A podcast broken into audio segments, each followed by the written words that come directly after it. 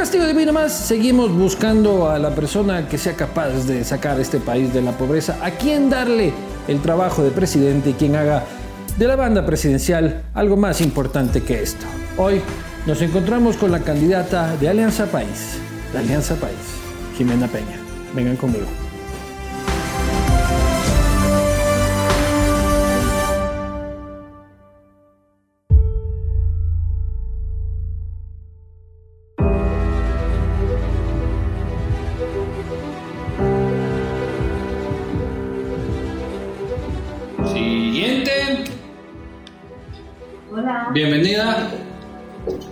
Asiento. Buenas tardes.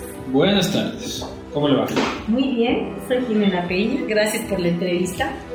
Nombre completo. Jimena del Rocío Peña Pacheco, Usted aspira al cargo de... Presidenta de la República del Ecuador. Muy bien.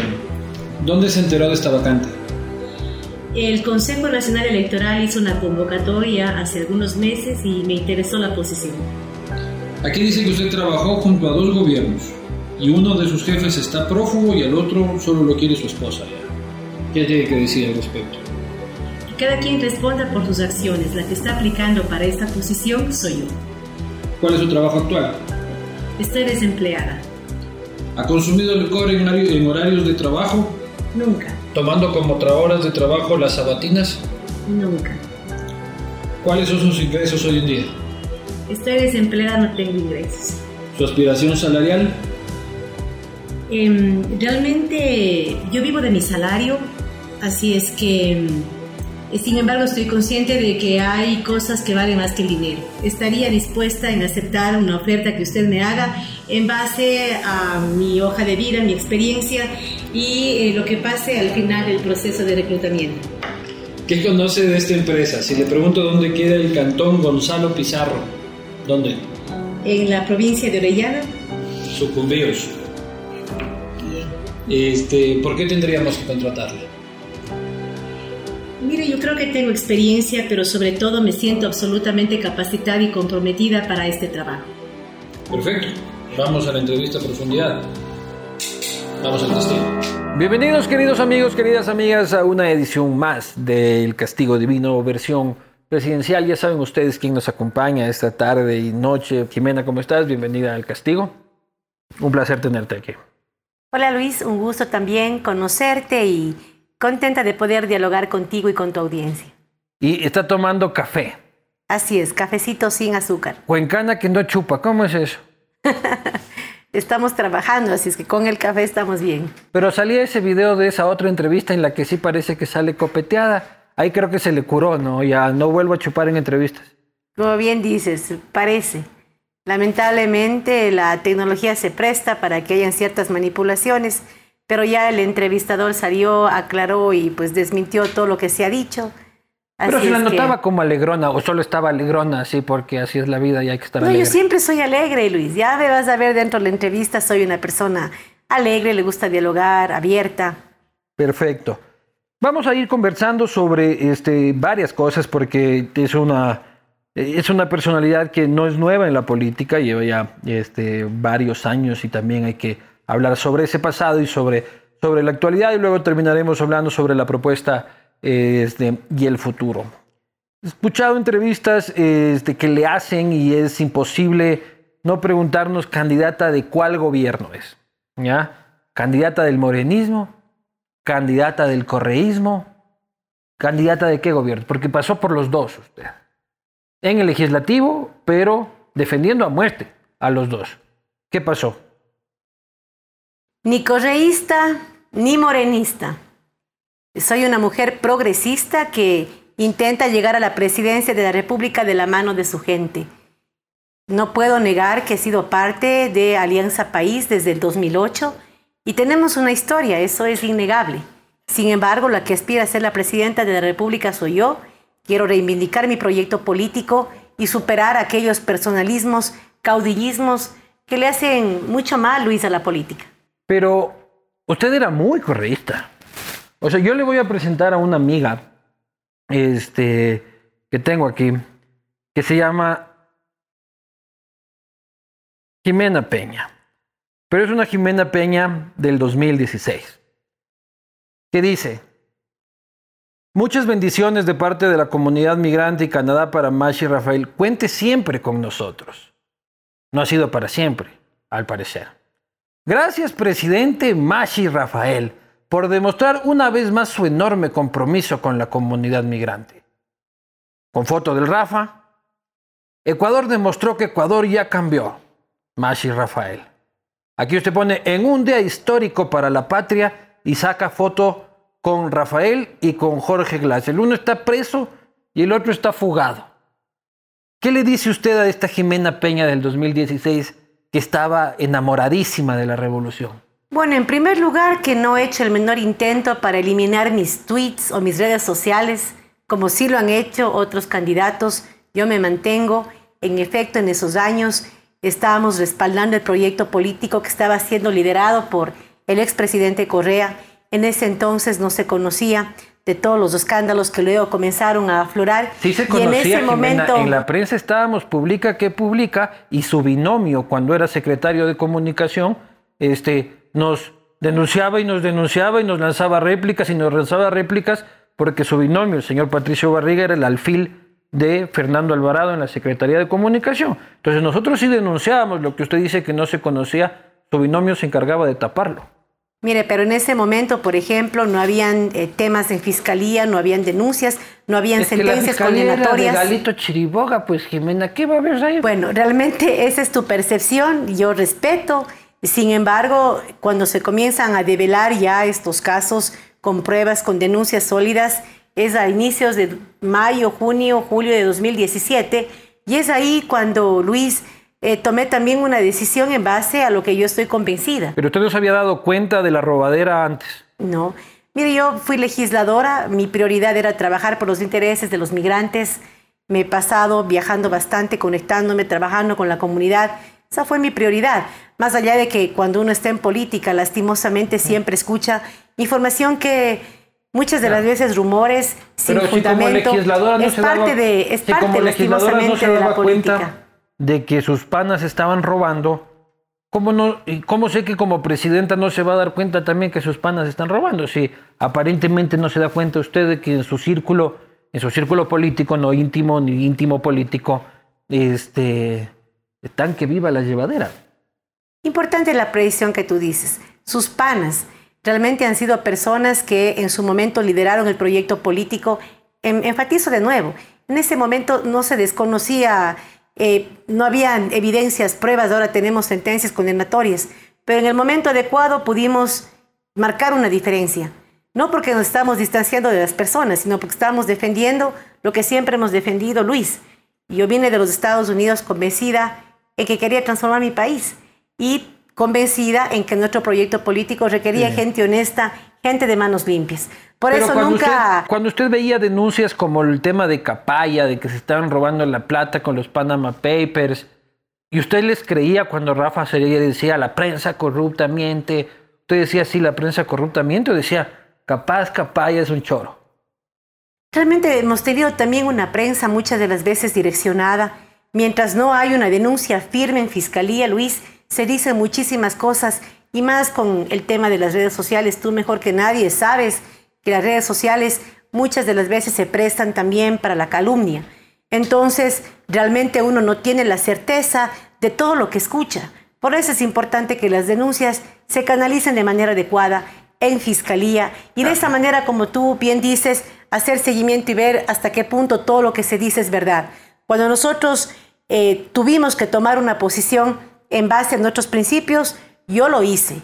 Y como te dije, no he hecho el menor esfuerzo para borrar mi historial en redes sociales porque han sido diferentes momentos con diferentes realidades y siempre hemos respondido en cada una de ellas en base en lo que hemos creído y en lo que hemos debido defender en base a nuestros principios. Y a la información, por supuesto, que hemos tenido disponible. Claro, es medio raro porque habían unos ahí que no tenían ni para el bus cuando empezaba el gobierno y luego eran archimillonarios ya en la época del 2014 y 2015.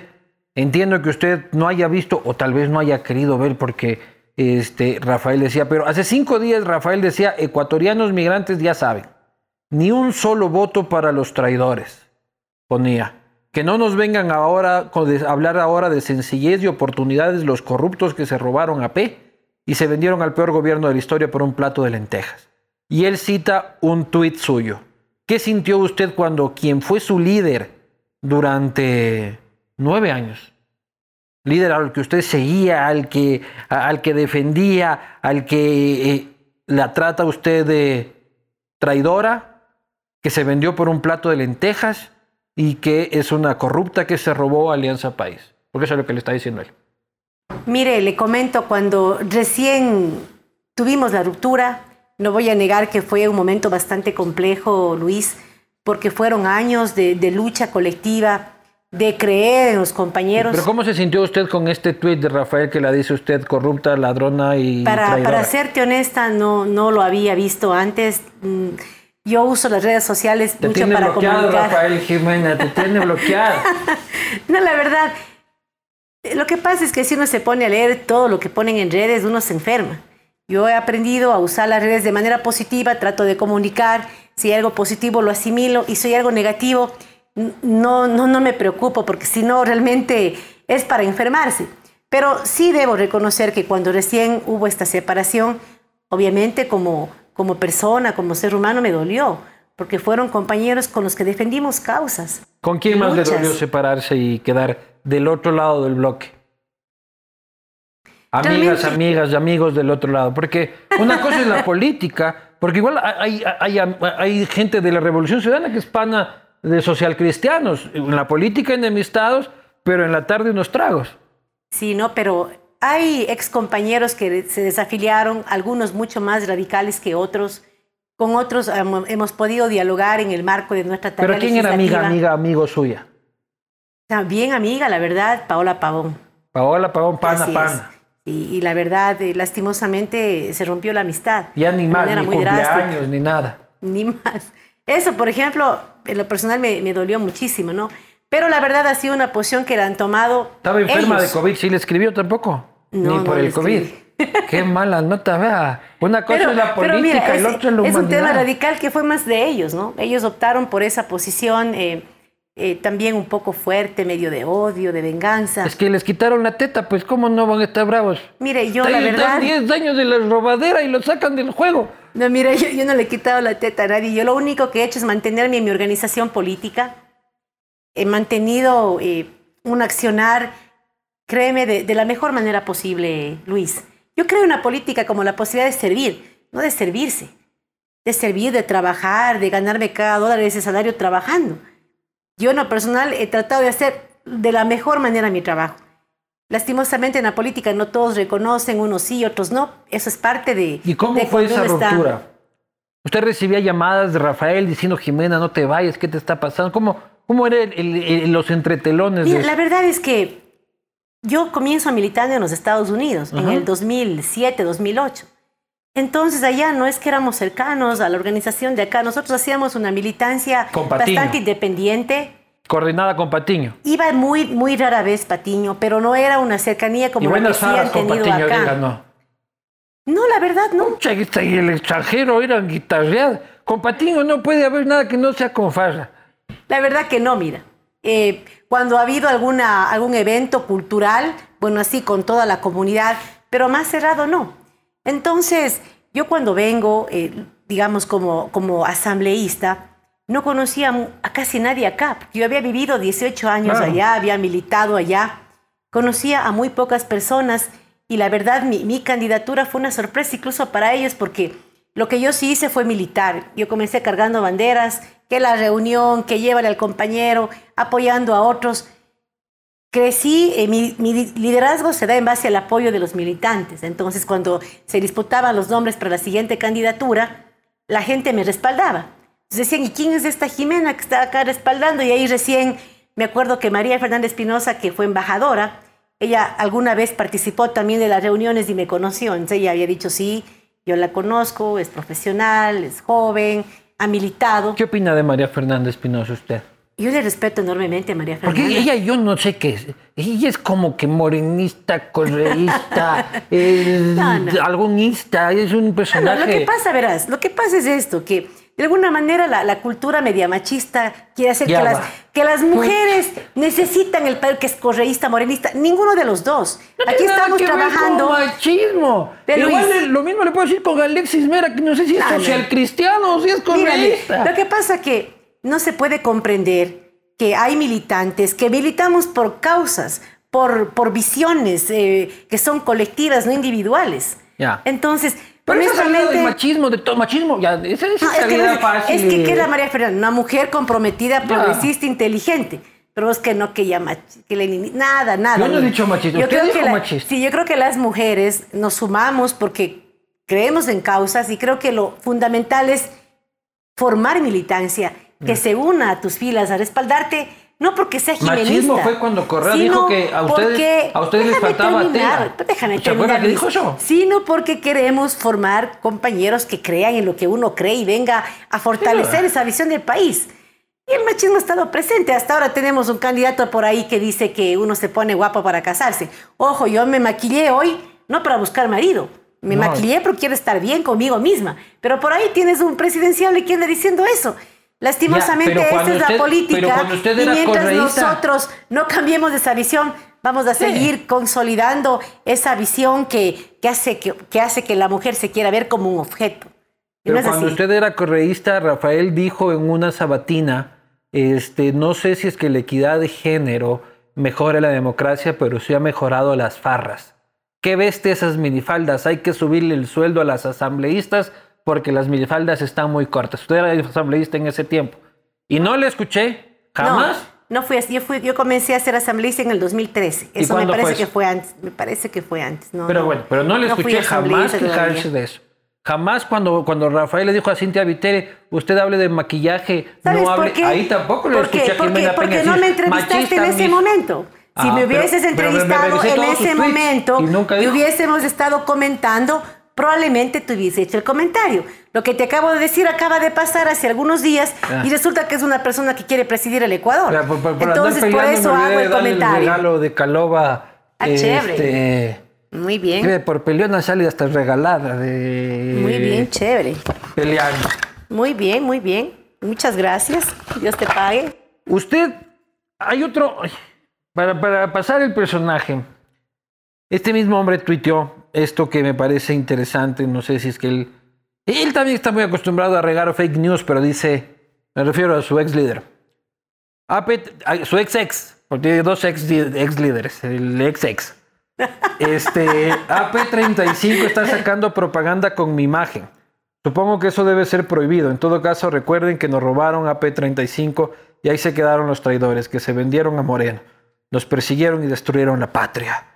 Pronto recuperaremos AP35, pero ahora todo, todito uno. Y sale una foto de este Rafael 35. Pero una foto viejísima. Yo realmente lamento que le engañen de esta manera al expresidente, pero esa foto a todas luces es súper antigua. Ya Hasta tenemos, tiene pelo él en la foto, ¿no? ya el, el movimiento en Manabí mandó ya un Twitter aclarando con una foto actual del supuesto lugar donde se habría puesto el, el, el cartel. Es lamentable realmente. ¿Pero qué cree que él Nosotros- se está volviendo loco, cree? Yo creo que le mal informan, que hay gente empeñada en, en- en sembrar odio. La verdad, mire, nosotros estamos haciendo una campaña más, la más optimista posible. Pero usted lo conoció bien. no, no te digo que cuando vine yo acá no tenía casi conocimiento de Pero nadie. después de eso estuvo usted ocho años. eh, Mira, lo que pasa es que la, la relación entre el Ejecutivo y el Legislativo no, no, no fue fuerte, al menos con los nuevos no. Recuérdate que cuando yo vuelvo en el 2013 ya había un grupo de legisladores que estaban reelegidos. O sea, ellos estaban ya cuatro años antes, tenían más, más cercanía. Yo vine y, y te digo literal, no conocía a nadie. Fue muy duro regresar después de varios años, llegar a Quito, a la asamblea, un ambiente súper, súper político, complejo. La verdad fue muy duro, en primer lugar, conocer, ¿no? Bueno, yo soy Jimena, era migrante. Fue, no fue fácil desarrollar amistades, Pero además ¿cuándo que... lo conoció a él? Porque no me diga que no lo he visto tampoco. Mira, fue a Estados Unidos, pero fue las, las visitas que cuando va el presidente y uno está distante y saluda así, ¿no? No fue nunca una conversación así vis a vis. Creo que Y cuando hemos hablado también en reuniones así colectivas donde estábamos los asambleístas y uno levantaba la, la mano y hacía algún comentario. Em, una vez fue a Estados Unidos cuando fue asambleísta, pero igual conversaciones muy cortas, nunca tuvimos la posibilidad de dialogar así cercanamente. Me hubiese gustado tener la oportunidad de conversar, por ejemplo, de los migrantes, de manera más, más profunda, de las políticas públicas, de las con ideas Patiño que teníamos. hablaba de eso. Y con Guillermo Con, con Patiño eh, eh, había un poco de más contacto porque él era responsable, digamos, de los consulados Fugado y por temas también. y por temas de trabajo siempre dialogábamos, sobre todo para decir, vea, está pasando este en el consulado y este problema, por favor, resuelvan la comunidad, siempre en el marco de velar por los intereses de los migrantes. Si algún día hice un esfuerzo sobrehumano para, come- para conversar con el presidente o con el ex canciller, era para hablar de temas de migrantes, de mi comunidad. Yo vine a trabajar por la comunidad y créame que mis relacionamientos fueron siempre en ese sentido. Se da el, el- el rompimiento este de Alianza País, un rompimiento importante en la historia del país, sin lugar a dudas. Usted se queda del lado del morenismo. ¿Por qué? ¿Qué evalúa usted y dice, me voy con el gobierno? El correísmo dice que usted, incluso hay alguna denuncia de alguna una denuncia pública, no, no, no como usted dice, fiscalía, pero que usted andaba ofreciendo puestos, este, diciendo quédate, quédate acá, que acá te doy el... ¿Denuncia de esti- quién? eh, de esas declaraciones de los de la Revolución Ciudadana, que yo no le dejé, a- alguna dijo yo no le, yo no le abrí la puerta de mi despacho. Pero tú revisaste mi réplica, porque esa es una intervención que la hace el asambleísta Guevara en un pleno. Guevara. Pero sí. yo inmediatamente pido réplica y le respondí. Porque te digo, Luis, yo he estado de asambleísta siete años y medio y no tengo ni un solo familiar trabaja- trabajando en el Estado. Si yo hubiese sido una persona clientelar o me hubiese servido de la política, hubiese hecho como hacen muchos otros, ubicar a mi familia, pero esa no ha sido mi prioridad. Yo vine a trabajar por mi comunidad. Entonces, yo inmediatamente pido una réplica y digo públicamente que es falso lo que ella está diciendo y le digo que vaya y ponga la denuncia en fiscalía y además hago una referencia porque la señora sí tenía a una expareja trabajando en un, en, en un espacio público. Yo no lo dije públicamente en ese momento, pero le dije por delicadeza la referencia de que yo no tengo familiares en el Estado y que muchos otros no podían decir lo mismo. Entonces, inmediatamente le respondí, ¿no? ¿Y por qué decidió usted quedarse con Moreno?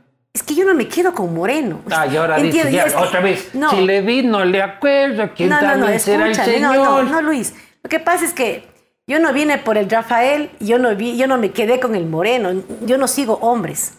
Yo me quedé dentro de mi organización política y velando por la necesidad de hacer mi trabajo. Yo vine a legislar y fiscalizar. No vine a, una, a hacer política de oposición rotunda. ¿Y a quién fiscalizó usted durante estos siete años? Todos los temas de migrantes, Luis. Como te dije, yo he Pero representado a los migrantes. Bueno, si tú entiendes fiscalización como el mega show político, la No, no, cámara, no lo el un escándalo. caso no. de corrupción que usted haya investigado A ver. en la asamblea. Mira, por ejemplo, eh, los temas, había un terreno que le estaban quitando a un migrante, me acuerdo, fue la ministra en ese momento de Transportes, le convocó eh, la comisión, no me acuerdo qué comisión exactamente era, pero se hizo el seguimiento y esa migrante, por ejemplo, pudo mantener su terreno, no le expropiaron. un caso puntual, pero un caso de corrupción importante del Estado que haya sido fiscalizado por Jimena. Yo creo que fiscalizado más son los servicios que recibe nuestra gente. Por ejemplo, temas SENAE, de manera permanente en contacto directo Porque con yo la no autoridad, conozco ningún caso de corrupción que usted haya abanderado la lucha contra ese caso. Como te digo, la fiscalización es amplia. Yo como asambleísta de los migrantes me he dedicado a fiscalizar los servicios y la política pública que se ejerce para favorecer a mi comunidad. Y en ese sentido he tenido un sinnúmero de reuniones con varias autoridades, Y con legis- actores de la comunidad, velando, abogando por los derechos nuestros como migrantes. Y en Esa ha sido mi tarea legislativa y de fiscalización y ha sido permanente, ¿no? En legislación hay cinco proyectos de ley que usted presenta, ¿no es cierto? Mira, yo te invito a que... ¿Cuántos son? Yo te invito a que evalúes de mejor manera el trabajo legislativo. Todavía ni siquiera digo lo que Porque voy a ya sé a decir, dónde ya vas. está... Y ya sé a dónde vas. Te comento algo. Un asambleísta en algún Me momento, antes de ahora, ¿cómo era? un asambleísta en algún momento presentó 10 proyectos de ley en un solo día. Tú puedes reformar un artículo de una ley y poner proyecto reformatorio a tal ley y con un artículo y es un proyecto de ley. Entonces, el, el querer evaluar en la tarea legislativa de En un asambleísta, por eso es falso. Pero Yo lo ¿cuántos que he hecho proyectos de ley? Cinco. Ya tiene cinco ahí, ¿no es cierto? Pero ¿Cuántos son ley? eh, la ley eh, de, eh, de movilidad humana, Ese es propuesto por usted. proyecto de ley, claro, fui uno de los proponentes del proyecto, fuimos los Uno de los asambleístas del proponentes exterior. es, pero, o, o- o de los que se la camellaron. no de los que trabajaron y construyeron el proyecto. Fuimos seis del exterior. Tengo otro proyecto reformatorio Hecho que, ley. que se aprobó, pero Reformatorio y reformatorio con un artículo. Claro. ya. Por eso, la ley orgánica de movilidad humana fue una iniciativa legislativa años nuestra. una ley. Esa ley, pero también hemos hecho varias reformas, eh, Luis. Pero usted estaba diciendo que las reformas no importan. No, cualquiera no, no, saca no, diciendo no. y una reforma es un porque tú, ah, porque yo te estoy invitando a ti a que no juzgues el trabajo legislativo por los proyectos Ah, de ley, dice, porque ya te estoy diciendo ahí. Pero lo que te digo es que nosotros hemos transversalizado la movilidad Con humana. 2.555 días de trabajo, una ley. Déjame, hemos transversalizado la movilidad humana. Hemos incorporado temas de movilidad humana, por supuesto, en la ley, que es el máximo logro legislativo de los migrantes, pero hemos abogado en temas de migrantes, en el Código General de Procesos, en el Código Orgánico Integral Penal, en, la, en la Ley Orgánica de la Función Legislativa, en el Código de la Democracia, en el Código de la Salud, en eh, la Ley de la Economía Popular mismo- y Solidaria, que fue vetada. las reformas de principio. No, lo que pasa es, mira, cuando hay un proyecto de ley que se está debatiendo y está en segundo debate, ahí uno enseguida incorpora las observaciones para que sea ley porque se está aprobando. Entonces, eh, tenemos aprobaciones y reformas en temas específicos a favor de migrantes en más de 20 leyes. Mira que tuvimos que, que incluso incorporar en la ley económica urgente el tema de envío de paquetes familiares de nuestros migrantes. Después de haber estado tratando de que sea política pública de parte del Ejecutivo, tuvimos que colocar el derecho que tienen nuestros migrantes para recibir el número de paquetes que deseen en la ley, en la ley económica urgente que se aprobó hace más de un año. Es decir, nosotros hemos actuado con audacia, porque a veces presentas un proyecto de ley, te califican, no te califican, es o no prioridad dentro de la comisión, pero si hay una ley que se está aprobando y que va a ser vigente en 30 días, en ese momento incorporas, porque el- aquí no se trata de decir, tengo el mayor número de leyes, se trata de que podamos cambiar la vida de la gente, facilitar la vida de la gente de manera real y efectiva tan pronto se apruebe un proyecto de ley. El bloque que usted coordinó durante algún tiempo, este bloque llamado morenista, que no era morenista, sino que era una cosa extraña también, porque le costaba, le costaba al gobierno este, sudor y sangre mantenerlos eh, a- alineados, eh, ha sido víctima de muchísimas críticas. Desde un inicio, este, el tema de los diezmos les pegó duro. Una de sus seis compañeras fue, este, le aumentaron la pena ayer de un año a dos años, la señora Norma Vallejo, por el tema de, este, de los diezmos. Después de eso, otro compañero de su bloque está preso, este, el señor Daniel Mendoza, que ustedes se han desvivido por decir que no es de Alianza País, pero que bestia de Alianza País sí que era, y en la campaña camiseta de Alianza País y tal y cual, y bien de Alianza País era, pero cuando convenía ya no era de Alianza País, sino del movimiento este que, ¿cómo se llamaba? Amigo. No, amigo es el otro nacional que le regaló la, la Diana Tamaint. Tenía El- otro local por el que llegó en Alianza. Unidad primero. Pero tú Mejor, mejor se llamaba. Mejor. No, pero había unidad primero.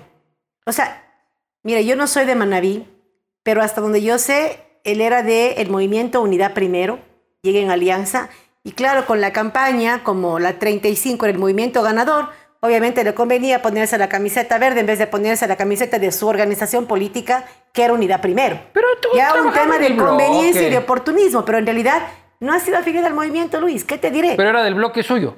sí, pero no era del movimiento. Ah, pero era del bloque que usted coordinaba. Un bloque que Y usted incluía... nunca se dio cuenta tampoco que era un pillo. un bloque que incluía a ocho aliados, Ya, Luis. pero estaba en su bloque y no se dio cuenta que él era un pillo. Como tampoco se dio cuenta cuando era asambleísta de Correa que se estaban robando todo el Estado. Lo que pasa, Él no Luis... se da cuenta, pues que venga de nada, hay que llevarla a hacer, revisar No, no, los no, ojos. Luis. Lo que pasa es que, a ver, uno viene a la asamblea eh, de martes, algunos llegan de martes a jueves, otros ni llegan. Es la verdad, muchos legisladores ni siquiera van.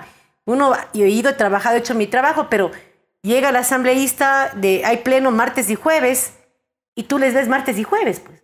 Tú no estás atrás de lo que hacen en la provincia, lo que hacen los otros días. Pero es que es así, Luis, perdóname. Pero el reparto, el reparto del Estado, aquí en este país nadie ha negado la existencia del reparto a los asambleístas. Lo que se ha dicho es no fui yo, fue TT. María Paula Romo decía no fui yo, fue Cuesta. Pero nadie dice no hubo el reparto. Entre los asambleístas son eres tú, no soy yo, yo que sí, que tú que yo. Pero nadie, nadie ha dicho no ha existido el reparto. ¿Hubo el reparto? Bueno, cuando sale el caso del señor Mendoza, es obvio que han habido, Han habido. ciertas... Él nunca se enteró. que se han dado ciertos Yo no digo que usted espacios. haya recibido, pero uno se entera, pues. Si nosotros sabíamos, ¿cómo no va a saber usted? Lo que pasa es que cada quien conoce un poco más de la realidad de la provincia. Yo no soy de Manabí, eh, yo representaba a los Pues migrantes. el reparto es del Estado completo. Manaví fue lo que descubrimos. O sea, en honor a la verdad, Luis, yo me he enfocado a mi trabajo.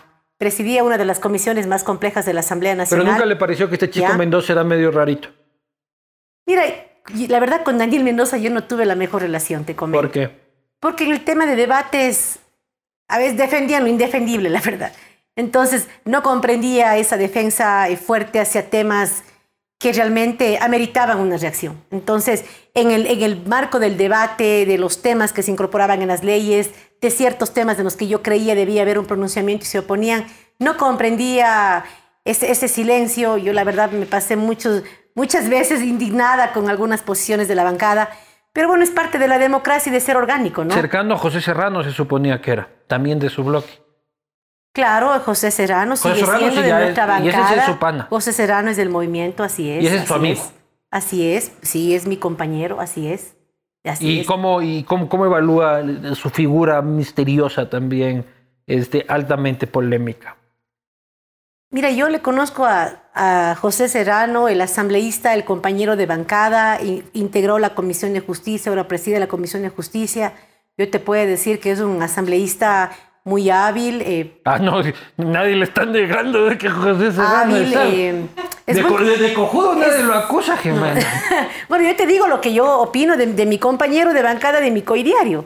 José Serrano es un compañero. ¿Y está trabajando en la ahí. campaña o está um, queriendo entrar a la Contraloría, al Tribunal de Cuentas? Eh, Sabes que él está trabajando, él obviamente no se está religiendo, eh, preside una comisión que es muy compleja en la Asamblea, la Comisión de Justicia, claro que nos acompaña, pero obviamente su prioridad es su tarea legislativa y conducir la Comisión de Justicia. Pero no está ni siquiera haciendo campaña en el Azuay.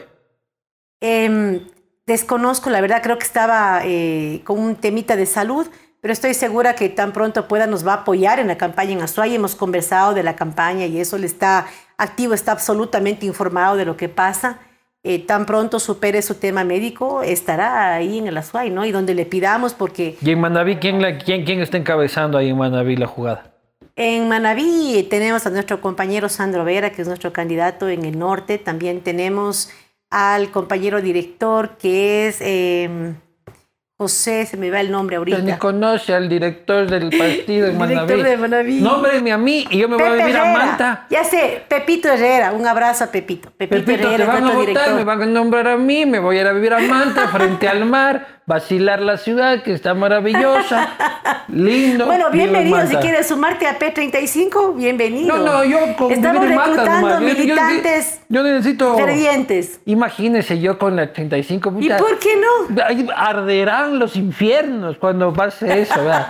Si yo, mis- mis- mi- Alianza País es mi, mi enemigo natural, solo que ahora ya no sabemos qué es Alianza País. ¿Qué es Alianza País? Uno ve esa, esa sede de las Chiris ya, te, te inventa, ¿no? Así es, así es. ¿A cómo está? Eh, desconozco, eso es eh, Ay, una responsabilidad que sede. está a cargo el secretario ejecutivo. ¿Y el presidente Lenin Moreno es el presidente del partido, no? Desaparecido. Jamás participado en nada del partido. ¿Y Gustavo Baroja? Él está ahí, por supuesto, acompañando la campaña también, así es. No se lo ve tampoco. Es que yo no entiendo qué es. Solo al pobre César Litardo lo veo sacándose la madre en campaña. en realidad. Pero O sea, ahí- yo estoy, o sea, yo no he hecho nada por No, la campaña. no, usted también. Ah, ya, bien, ah, esa aclaración. Y al Patricio Barriga, yo no sé si está con Fernando Alvarado o está haciendo campaña. ¿Qué hace el Por hombre? favor, Patricio Barriga, hoy día estuve en una caravana en Pichinche, está en Nacer, estamos trabajando. Patricio Y Barriga usted sí es- le ha dicho, oye, tal vez no debiste haber perseguido tanto a los medios, hermano. No, no, no. Esa es su Usted votó a percepción. favor de la ley de comunicación. Así es, y también voté a favor de la reforma, te comento. Claro, Así entonces, es, ¿por qué? es. Entonces, a, a qué Jimena le creo? Usted crea eh, a la Jimena que está aquí conversando con usted y viéndole No, los porque ojos. si la entrevisto en cuatro años va a decir, no, esa no soy yo. No. Esa no la conozco. No, mentira, mentira. parecida, pero... No, no, no. Pero te digo que hasta mis tweets se han mantenido. Yo no tengo interés en borrar mi pasado porque no tengo nada que ocultar. ¿Tú crees en esta compañera, en esta mujer, en esta migrante que en este momento ha asumido un reto de representar a su organización en los momentos más complejos? Pero que está aquí diciendo presente y lo hace absolutamente comprometida de la mano de compañeros que aunque no te caigan bien, son grandes hombres como por ¿Quién? ¿Quién ejemplo no me cae? Patricio Barriga. Ah, yo, no, yo, yo no tengo nada personal con el señor Barriga. Yo lo que tengo es de que el man manejó un aparato de persecución en contra de los periodistas. No, no es y yo así. soy periodista. No, No, mira, es así. créelo, Luis, Luis, Usted ¿quieres- no estuvo en nuestros Luis, zapatos. Luis, ¿quieres que te diga una cosa? A veces cuando vamos a medios de comunicación y voy con Patricio, hay medios de comunicación que le reciben con mucho cariño y reconocen el trabajo que hizo desde Cordicom. Entonces, ahí hay una evaluación Eso- parcializada. Eso, es cuando, cuando va donde el Orlando Pérez a decir, pues, oiga. claro. Vaya usted a ver si es que. ya- no, te digo, honestamente. Entonces, yo entiendo que, como te dije, cuando uno está en un espacio importante, hay gente que respeta el trabajo, otros que no están de acuerdo. Es parte de- de- del trabajo. ¿Y qué opina de los ñaños Alvarado? No tengo ninguna opinión en particular. Realmente no quiero ni hablar de eso. Sí, no, no, son terribles. Una cosa que, que no queda medio claro, y alguien mandaba también un tweet, este, es, ¿dónde está? Perdón, un segundo.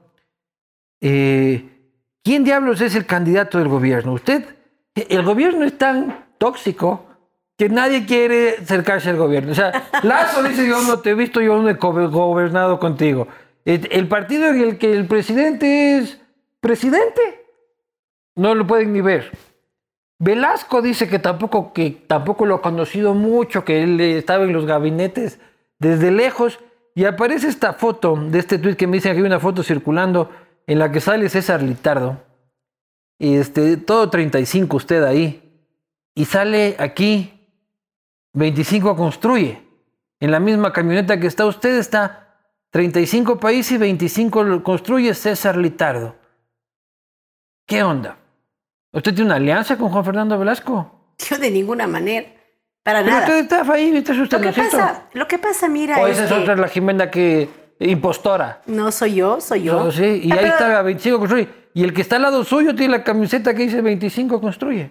Mira, te comento, en los territorios hay diferentes realidades. Cualquiera se sube a la camioneta, dice. No, En los territorios hay diferentes realidades.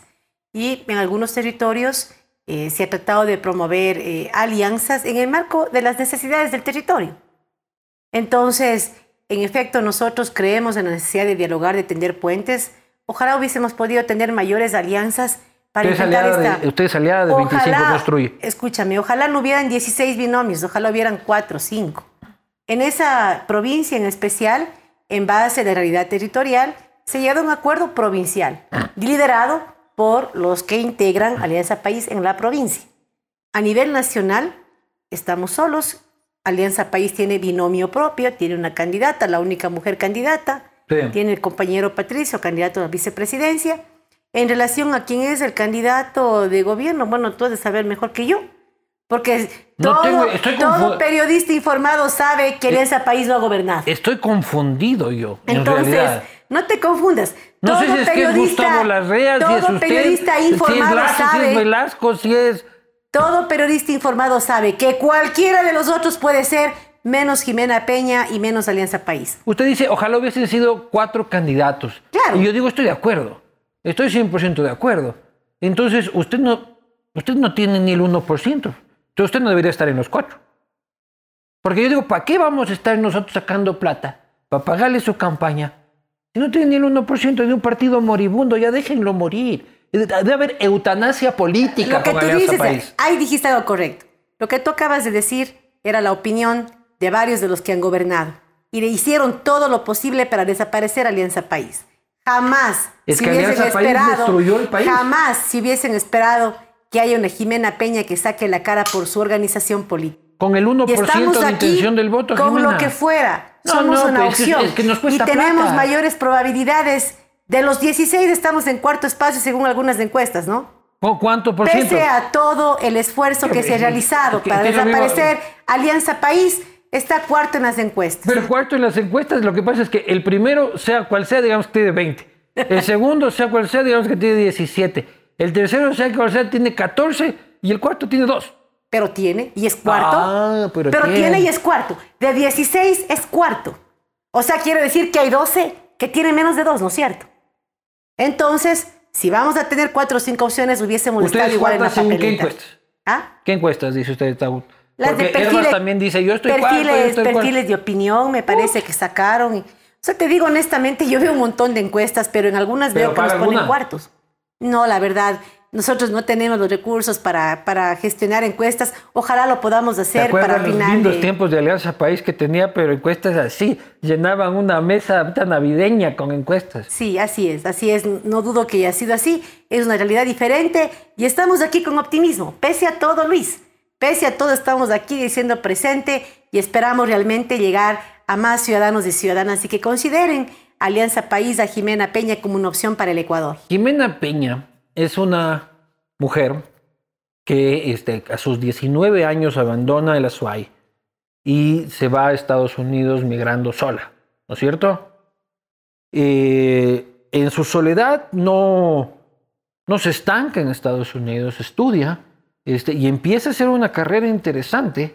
Este, saca un bachelor, una licenciatura en Estados Unidos, empieza a trabajar, empieza a involucrarse en temas de bolsa de valores en Estados Unidos. Es decir, le iba mejor que muchos otros migrantes, ¿no? O sea, estaba haciendo una carrera en Estados Unidos, habrá estado generando algún dinero justo y, en buena hora, este, y regresa al país.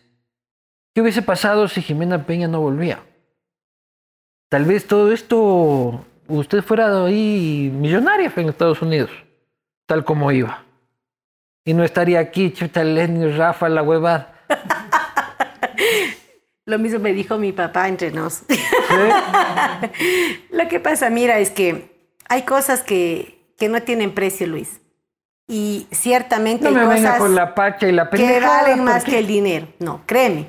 Yo hice todo este razonamiento cuando comenzaba a militar y cuando tomé la decisión de ser candidata, porque yo sabía que si era candidata podía ganar y me tocaba retornar. Era un cambio de vida, un cambio de todo.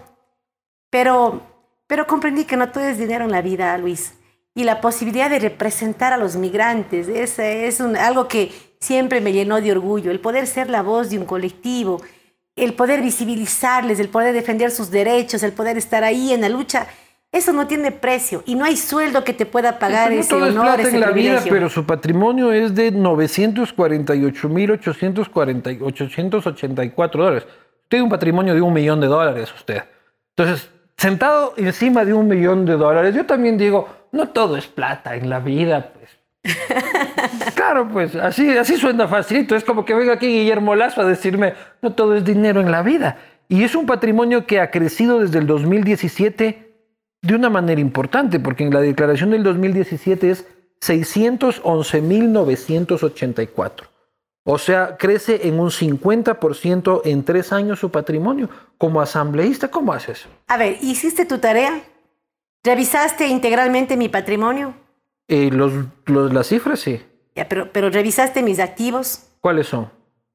Una casa que tengo en Estados Unidos, que es realmente lo que incrementa el patrimonio. ¿Se compró una porque- casa en Estados Unidos durante estos últimos tres años? No, me, me la compré cuando tenía 27 años. ¿Ya? Lo que tuvo la Jimena Peña es la valentía de endeudarse en 400 y Qué pico susto, de pensé- miles de dólares. Yo pensé, lavar, eh, lavar, dije, no vaya a lavar. Dije, no, la valentía. sí, endeudarse, endeudarse, porque en Estados Unidos si hay una banca que da facilidades, no como la de aquí, la de tu pana Lazo, que es usurera y todo para ellos.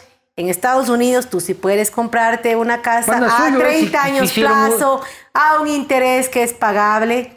Y pues yo cuando tuve eh, 27 años me endeudé. Ya terminó de Di pagar. una entrada, no, todavía me faltan 13 años. Di una entrada y ese bien que en su momento valía 490 mil dólares, ahora vale como 1.300.000. Entonces yo lo que he hecho de manera responsable es actualizar el valor de mi activo en, mis, en mi patrimonio, que lo he hecho público desde el 2013. Entonces, mira lo curioso que es.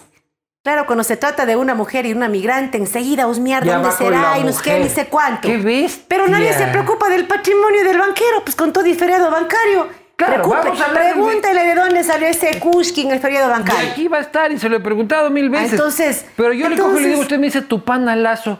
Pero ustedes Pero hicieron. eso es para, para Claro. picarte así. Pero ustedes hicieron. Eso es para ponerle salsa a la entrevista. Ustedes hicieron un pacto de este. Pacto. Claro. Ustedes. ¿Quiénes? Pues? El bloque suyo.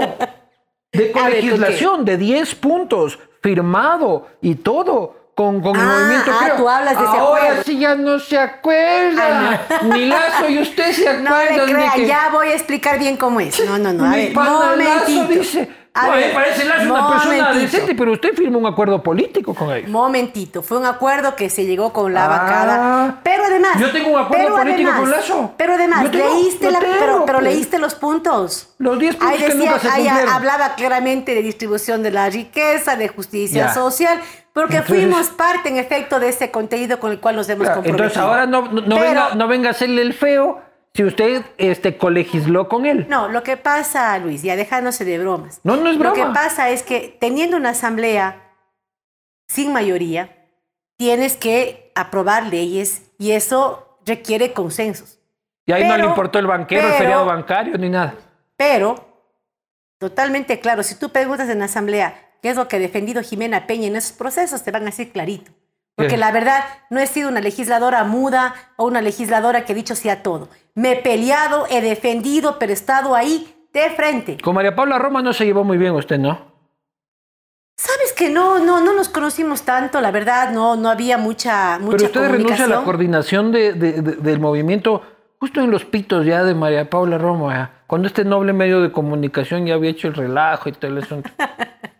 Igual, mira, cuando hay información que justifica una decisión, tomamos una posición, no por temas personales, sino por coherencia. Si nosotros en algún momento no seguimos a Correa por su defensa personas cuestionadas, no hubiese podido votar para que una persona cuestionada llegue a la vicepresidencia de la República. Nada personal, tema de coherencia, eso es todo. Pero no le cae bien María Paula usted. Sabes que no tengo nada personal en contra de ella, para serte honesta. Pero no, logró caerles bien a casi nadie en la asamblea. En realidad era como que "Pff, ahí viene esa man. Mira, ella tenía una, una posición muy dura, muy compleja. La verdad, eh, yo no, no tengo ningún criterio personal así negativo. Yo creo que hizo lo posible en el, en el marco de lo, que, de lo que pudo. ¿no? Fue un gobierno muy complejo también. ¿Cree que fue verdad. repartidora? Fue una ministra que trató de hacer lo... lo, lo No, no le estoy mejor, preguntando ¿no? eso. ¿Qué cosa? ¿Usted cree que María Paula Romo repartió? ¿Repartió qué? El Estado, pues, ¿cómo vas a hacer?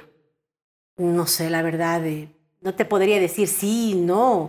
Eso está en manos de la justicia, que la justicia opine. Ahora está Mira, en mientras Estados menos Unidos. nos metamos los candidatos y los políticos de la justicia, le hacemos un favor. Que la justicia haga lo que tenga que hacer y punto. Ahora que está viviendo en Estados Unidos, dele usted unos tips para vivir en Estados Unidos a María Paula Romo. Hasta, no sabía que estaba yendo en Estados Está Unidos. buscando casa en Washington, dice. Ah, Sí. unos tips. Bueno, estamos en invierno. Que no se ponga el coat negro ese porque no le quedaba muy bien. Pero es bueno. ¿Cuál ese que parecía- es ese que bueno, parecía cóndor? Es bueno, es bueno ropa abrigada. Gallinazo parecía Ah, no, cuando y fue a además, Estados Unidos. y además botas cómodas, porque sabes que la nieve es resbalosa. Un buen calzado, eh, abrigado. Hay unos peluditos que son buenazos para el frío. Ya han de decir que le he dicho gallinazo y eso también es machista misógino, que tal y cual. Típico es eso. Este, vamos a las preguntas de la gente. Ah, no, me quedan un poco las, la- las propuestas, este, Jimena. ¿Ya le invitó el Anderson Buscán al programa? No me ha invitado. Allá, ¿Ya ya invitó? dicen acá. Allá me ha invitado, perdón. Sí. ¿Cuándo me invitó? Pero no me acuerdo. Es que a usted no le cuenta a sus asesores, pues. Le vienen con la sorpresa a usted. Este, ahí, ahí, por cierto, vamos a tener más tiempo para desarrollar programa de gobierno. Es específicamente ese programa de programa de gobierno tal y cual. Yo, a mí me encargan solo las preguntas incómodas en este, en este medio de comunicación. Eh, pero más o menos, su plan de gobierno en economía. ¿Qué nos Bueno, propone Jimena? Copago de nómina, que es una iniciativa directa para crear nuevas plazas de trabajo. ¿Copago de nómina entre quién? pequeños y medianos empresas y el gobierno. El gobierno se que el Estado empiece a pagar sueldos de los privados. Un porcentaje de las empresas pequeñas y medianas para nuevas plazas de trabajo. a cobrar acá Para- en el ministerio. nuevas- día para- uno que gana la señora, van a cobrar en el ministerio. para nuevas plazas de trabajo que se generen para mujeres, jóvenes y adultos mayores de 50 años. Y no te sorprendas mucho, ¿no? No dijiste nada cuando se exoneraron 4.500 millones de dólares en exenciones tributarias. Usted tampoco. Sí, pe- pero ¿sabes por qué? ¿Sabes por qué? dijo nada, ¿no? Porque las mismas tenían que generar empleo. Ah, y claro. como no lo han hecho, vamos a reubicarlas Ahora a que iniciativas Moreno ha sido el peor como de el copago de nómina, donde sí va a ir directamente a la generación de nuevas plazas de trabajo. Esa es la gran diferencia. Ya, pero yo no le escuché a usted tampoco ponerle el grito en el cielo durante cuatro años de morenismo. No me venga usted a decir ahora Qué que... pena que no he seguido, pues yo he estado No en entrevistas. y sabes que he sido una persona bastante equilibrada. Eh, mira, yo no, yo, no, yo no iba a caer en la agenda de oposición radical, porque eso no es responsable en ninguna agenda de inestabilidad democrática, pero sí, dentro del bloque he tenido mi posición bien marcada, definida, he peleado, a veces he ganado, a veces he perdido, así como cuando hay un, un debate entre muchos intereses, muchas visiones, pero hemos estado ahí siempre haciendo una diferencia. Copago de nómina este, para jóvenes, mujeres y personas de la tercera edad, más gasto público. Realmente, como ¿De te dije, dónde, Jimena? No hay plata. a ver, te estoy hablando de 4.500 millones de dólares de exenciones tributarias, que no es poco dinero, pero se comprometió el sector privado a generar empleo, a invertir en tecnología, a mejorar las condiciones laborales de los trabajadores. Pero realmente no se evidenció un compromiso incluso antes de la pandemia. Por eso creo que hay que revisar esas exenciones para poderlas reubicar en sectores como las empresas pequeñas y medianas para nuevas plazas de trabajo.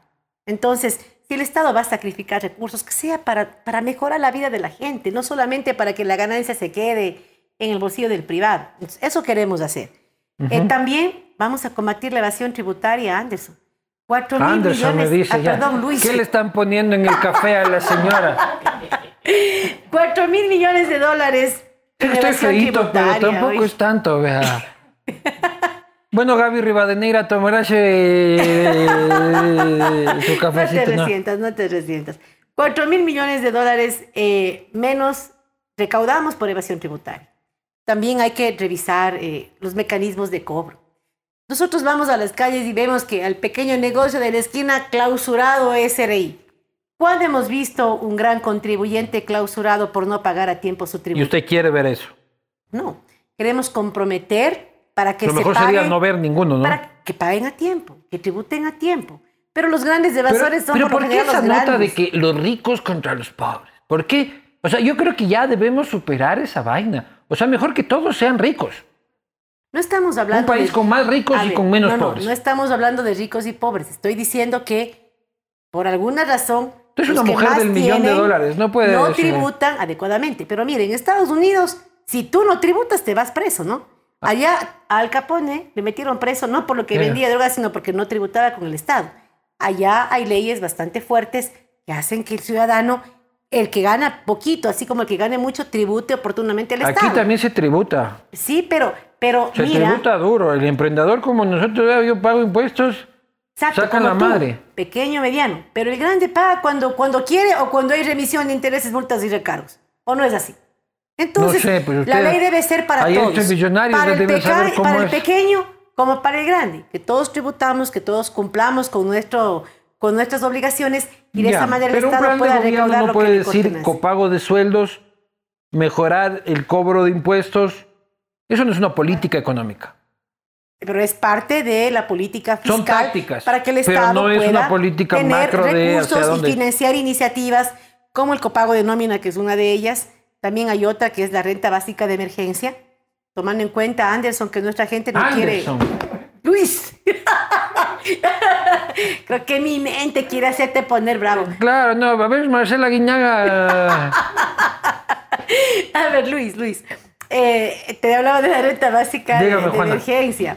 Te estaba comentando que, tomando en cuenta que nuestros ciudadanos lo que quieren es eh, dignidad, apoyo, trabajo, pero también no podemos ignorar las estadísticas. Eh, de acuerdo a cifras, instancias internacionales, vamos a tener un 50% de la población en pobreza. En este momento, 7 de cada 10 ecuatorianos, 7 de cada 10 ecuatorianos no saben cómo van a alimentar a sus familias la semana que viene, Luis. Eso nos obliga a nosotros, como, en este caso, como presidenta de la República que pudiera ser electa, de dar una iniciativa, que es la renta básica de emergencia, que es un, un alivio económico para que la familia más empobrecida pueda por lo menos garantizar su alimento y sus servicios básicos. Ya, pero no veo una política económica, veo tácticas, pero no veo una política económica general. Te estaba hablando de los cuatro pilares de nuestra gestión, en el tema económico, la renta básica de emergencia, el copago de nómina. Reducción del aparato público, ni hablar. Mira, siempre. Más bien está usted aumentando el gasto público. siempre le vamos. Espérate, déjame responderte. En relación al, al, tamaño del Estado, siempre vamos a apostarle a un Estado eficiente, pero también tenemos que tener claridad. Después de todo lo que ha pasado, ya las medidas que tomó este gobierno, creo que pensar en achicar más al Estado sería hasta criminal. Mantener Tenemos un montón de funcionarios públicos que están desempleados, pero además, si es que, si es que esta reducción del Estado va a significar menos doctores en medio de la pandemia. No, no, no está diciendo es Que no, no, pero es que eso ha pasado. Lo que necesitamos es menos asesor del conserje del asesor del asesor. Estimado Luis, es que eso ha pasado. Dígame, Patricia. Hace, hace poco, hace poco, acaban de despedir eh, doctores en medio de la pandemia. Profesores. El gobierno que usted mantuvo durante cuatro años, ¿qué me viene a decir a mí? No, no, a ver. Nosotros hemos garantizado la estabilidad democrática, Luis. Escúchame, no hemos, en lo personal, no he estado absolutamente eh, en acuerdo con el despido de, de, médicos. No hemos estado de, acuerdo de, acuerdo con la reducción del presupuesto en el tema de salud, en el tema de educación. Por favor, nunca hemos estado de acuerdo, no podríamos estar de acuerdo y por eso ah. es que no somos la candidatura oficialista, porque no hemos gobernado, porque de haber gobernado otras hubiesen sido las políticas que hubiésemos adoptado. A ver, doña Juana, eh, en seguridad, ¿qué? En seguridad pública. vengativo. así de sentido. en seguridad pública. Bueno, de igual manera queremos apoyar a la policía. Realmente conversando con los uniformados sabemos que hay un problema de seguridad jurídica. Quieren equipamiento, por supuesto, infraestructura, pero también tienen la tranquilidad de poder actuar en el cumplimiento de su deber sin que después tengan que enfrentar a la justicia por haber enfrentado a los criminales. Así que queremos garantizar seguridad jurídica para la policía, pero también queremos recuperar el rol de la policía. Últimamente hemos visto a nuestros pobres policías parados frente a Carondelet ahí para evitar que hayan problemas. Es decir, la policía cuidando al gobierno en vez de estar en la calle, cuidando a la gente, a los ciudadanos de los Yo me acuerdo cuando su aliado y pana José Serrano era ministro del Interior y usted era correísta. Era mucho más brutal esto. Y hasta José Serrano se ponía en las barricadas policiales este, ahí a upar que le den palo a los, a los, sí, pero te comento que en esa época no teníamos los niveles de inseguridad que tenemos ahora. ¿De inseguridad? Por supuesto, tenemos más femicidios, un 20% de incremento en Ya, pero lo que estoy diciendo es de que esta policía resguardando el poder, el correísmo fue el capo en eso. Pero, y ahí tampoco escuché a Jimena Peña decir nada. Pero estamos hablando del tema de la seguridad, yo te estoy dando realidades. En estos momentos tenemos, se ha disparado la inseguridad, tenemos incremento en femicidios, en homicidios, 20% de incremento en delitos y tenemos una policía que está ahorita cuidando al Estado en vez de garantizar la seguridad de los ciudadanos en las calles. Le voy a preguntar algo que es como que yo le preguntara a Trópico Seco qué va a hacer para combatir el alcoholismo. ¿Cuál es la política anticorrupción de Alianza País? Mira lo que estás diciendo. ¿ah? Alianza País, para mí es corrupción. No digo usted, pero para mí históricamente Alianza País es sinónimo de llevadera, llevadera, llevadera. A ver, que quede claro, Alianza País no es sinónimo de robo, no es sinónimo de corrupción. Los que están enfrentando cargos de corrupción están fuera del movimiento, algunos con sentencias ejecutoriadas. Alianza País es un movimiento de hombres y mujeres que en este momento se ha renovado y que tiene gente honesta, gente que quiere cambiar el país y por eso estoy aquí, porque tenemos una propuesta sólida con gente de manos limpias, porque quien ¿Cuál le es habla, la propuesta anticorrupción? quien te habla aquí, Luis, tiene las manos limpias, ¿no? Entonces, no, no se le no digas ni que mi nada. movimiento es sinónimo de corrupción, porque no es así. A es ver, lo que presidente- ciertos ver. medios han querido posicionar. ¿Cuántos años tiene Alianza País? Tiene 14. este 14 años, ¿no es cierto? Durante 10 años, ¿quién fue presidente de ese movimiento? El expresidente Correa ¿Dónde está Rafael Correa? Se encuentra fuera del país. ¿Por qué? Bueno, se quiso ir, ¿no? Ya tenía familia, me parece, y Ah, pero ahora por- ¿Y ahora? mm, hay un tema judicial que se ha resuelto. Pero O sea, insisto, no, no, no es un tema judicial que no, se no, ha pero resuelto. escúchame, Ha sido Alianza País por corrupción. no es una persona. Alianza País no es Correa, Ya, no, no, es yo Moreno, estoy- sí, pero yo no le es estoy Jimena diciendo, claro, Pero yo le Alianza estoy diciendo País que de los somos los cientos de ciudadanos que la integramos y cuando tú dices que Alianza País es sinónimo de corrupción, estás ofendiendo No. a ese ciudadano que va a votar en febrero por Alianza País porque tiene Sí. la esperanza de que su país cambie. No, yo solo estoy estás dando el ejemplo. ofendiendo a ese No, yo ciudadano. solo estoy. No. El ciudadano es el pobre Los ciudadano. corruptos están fuera de Alianza País. Ya se fueron. Alianza País está renovado y quiere recuperar esos ciudadanos que confiaron en él. A mí eso me suena como el marido maltratador que dice, ya mi amor, te juro que cambié. No sé, nadie habla de ciencia, sino con experiencia, dice. No, yo de violencia nada, en mi casa, en mi casa es pura paz. Voy a las preguntas de la gente, este, estimada Jimena. Rafael Correa nos manda desde. No, mentira. Manuel González pregunta: ¿En serio cree que va a ganar o lo hace solo por participar? Mira, yo creo que nadie está dicho en el país. David le ganó a Goliat y nadie creía que iba a ganar, ¿no? Yo estoy aquí luchando y, haré, y daré lo mejor de mí, porque hay un alto número de ecuatorianos que no saben todavía por quién votar. Y un gran número de ecuatorianos no saben que hay una mujer, que hay una migrante que quiere cambiar su país. Así es que mientras haya fuerzas, habrá lucha. Y mientras yo esté aquí en esta lucha, daré lo mejor de mí. Y el 7 de febrero, con la ayuda de Dios, a lo mejor damos una gran sorpresa. César Armendari dice, pregúntale qué se siente representar el partido político que inició toda la debacle económica, moral, cultural e intelectual que pasa el Ecuador desde el nuevo milenio. Bueno, te comento que cuando recorro las calles, así como hay ciudadanos que tienen esa opinión, hay otros ciudadanos que dicen que quieren que vuelva la dignidad, que vuelva la 35, que vuelva la obra. Que vuelva la 35, o sea, que vuelva a Correa. Usted va a indultar a Correa si es que gana. No, No va a indultar a Correa. la Constitución establece ciertas condiciones para los indultos. Es por temas humanitarios. Pero usted lo indultará. No porque no es un tema humanitario. Entonces no va a indultar a Correa. No, no, no está en mis prioridades. Mi prioridad es dar trabajo a los ecuatorianos, vacunas, eh, vivir, eh, generar un, un país de paz para las mujeres, para las niñas en este país. Esa va a ser mi prioridad en la gestión. Daniel Férez, ¿qué opina de bajar los sueldos a asambleístas y el gasto de la asamblea por el bien del país? Yo creo que todo se puede hacer para optimizar recursos, pero honestamente te digo, eh, en el ámbito profesional yo creo que es importante eh, garantizar condiciones para tener buenos profesionales al final del día, ¿no? Pero igual todo lo que pueda ayudarnos a que el Estado sea eficiente es efectivo. Tomemos en Ahí cuenta que la función usted, legislativa, tome en cuenta que la función legisla- legislativa es autónoma, ¿no? No es que el presidente le pueda decir yo le bajo la el, el salario de la asamblea, son autónomos. Pero dime, ¿en qué estás de acuerdo? Yo estoy de acuerdo en que es normal que la gente quiera que funcionarios públicos tengan sueldos menores entre esos ministros o entre esos legisladores, pero si es que tiene sueldos muy bajos, este, no hay nadie que abandone su práctica privada este, por dedicarse. O sea, si yo, hay un abogado prestigioso que gana 50 mil dólares mensuales, no va jamás a abandonar su puesto para ser ministro, para ganar 3.500 dólares, para que le destruyan la vida, para que todo se haga público. Entonces yo lo que creo es que tenemos que elegir mejor, eso es. Pero además, Luis, el equipo de trabajo que yo quiero confirmar va a ser paritario, ¿no? Gabinete paritario, mitad hombre, mitad mujeres, pero además tienen que ser hombres y mujeres, tienen que dejar su vida en esos cuatro años.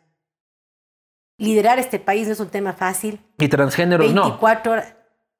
Hombres y mujeres, y también por supuesto aquí es un país de libertades, pero con que sean capaces, profesionales y con el deseo de cambiar su país. Ese es un trabajo que no será de ocho horas, que no será de cinco días a la semana. Y creo que para eso es importante que esos funcionarios se sientan también retribuidos Caso contrario, vamos a tener un equipo de mediocres que no va a cambiar el país, así de sencillo. ¿Se arrepiente de haber dejado su vida en Estados Unidos para regresar y apoyar al Mashi? Bolívar Correa dice, primo de ser. Yo creo que en este proceso siempre hay días en que, ¿para qué habré venido? Es parte del ser humano, ¿no? A veces añoramos el pasado. Pero eh, yo creo que he tenido la gran oportunidad de tener experiencias inolvidables que no, los, no las hubiese podido tener allá de migrante. Claudia Pratt dice, es la única candidata. ¿Qué políticas plantea para implementar, implementar para disminuir los casos de violencia a la mujer? Bueno, tenemos que garantizar recursos adecuados. Vamos a declarar en emergencia el sistema de protección de derechos de nuestras niñas y de nuestras mujeres, para que sea una prioridad, para que los recursos adecuados puedan ubicarse en una política pública que llegue a la junta parroquial, al cantón más pequeño, en coordinación con los GATS. Queremos eh, también trabajar en, el, en disminuir el embarazo adolescente. Fíjate que tenemos la segunda tasa de embarazo adolescente más elevada de la región. ¿Y aborto? El aborto por violación, ahí yo estoy de acuerdo. Y creo que lo mínimo que podemos hacer como Estado es permitirle a esa víctima, por Dios, que decida. A mí me parece terrible que un candidato a la presidencia, un presidente, cualquier autoridad crea que tiene la capacidad de decidir por alguien más, por una víctima que ha sido violada, ultrajada, a veces por el padre, el hermano, y que yo le tenga que decir no. ¿Por qué? No, no, que la si no te víctima vas presa, si decida, es que lo por Dios, que decida la víctima. Creo que es lo, lo menos que como país podemos garantizarle a esa niña, a esa mujer violada. Héctor Mendoza dice, ¿qué plantea hacer su gobierno de llegar a ser los ganadores en estas elecciones con respecto al sector agrícola y ganadero? Eso es eh, fundamental, es una deuda que tenemos, ¿no? Queremos apoyar al pequeño, al mediano agricultor, queremos recuperar la planificación del Estado, Luis. Queremos tener un gran censo agrícola para establecer el número de hectáreas reales que tenemos productivas, qué se está produciendo, en dónde, para cubrir qué demanda, para de esa manera proteger los precios de nuestros, de nuestros productos que tanto trabajo les cuesta cultivar a nuestros agricultores.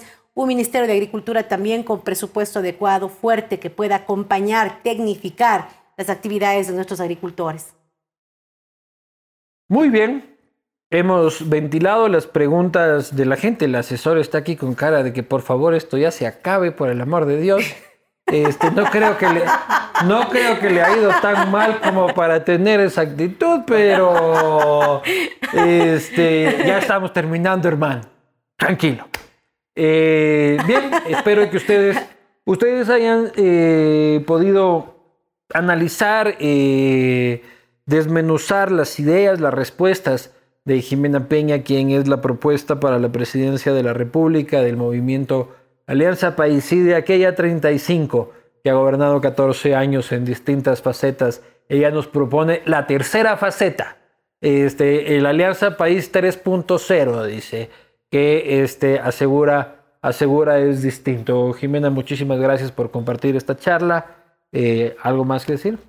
A ti, Luis, muchas gracias por esta amena conversación. Yo creo que Gracias por hay... decirme, Luis. Muchas gracias. Yo creo que si hay una diferencia en esa papeleta. Es que de esos 16 candidatos hay una mujer, una migrante, alguien que no representa a la banca ni a los panas del, del sector financiero, ni a alguien que es tan débil que requiere que alguien más le dé haciendo la campaña porque solo no puede.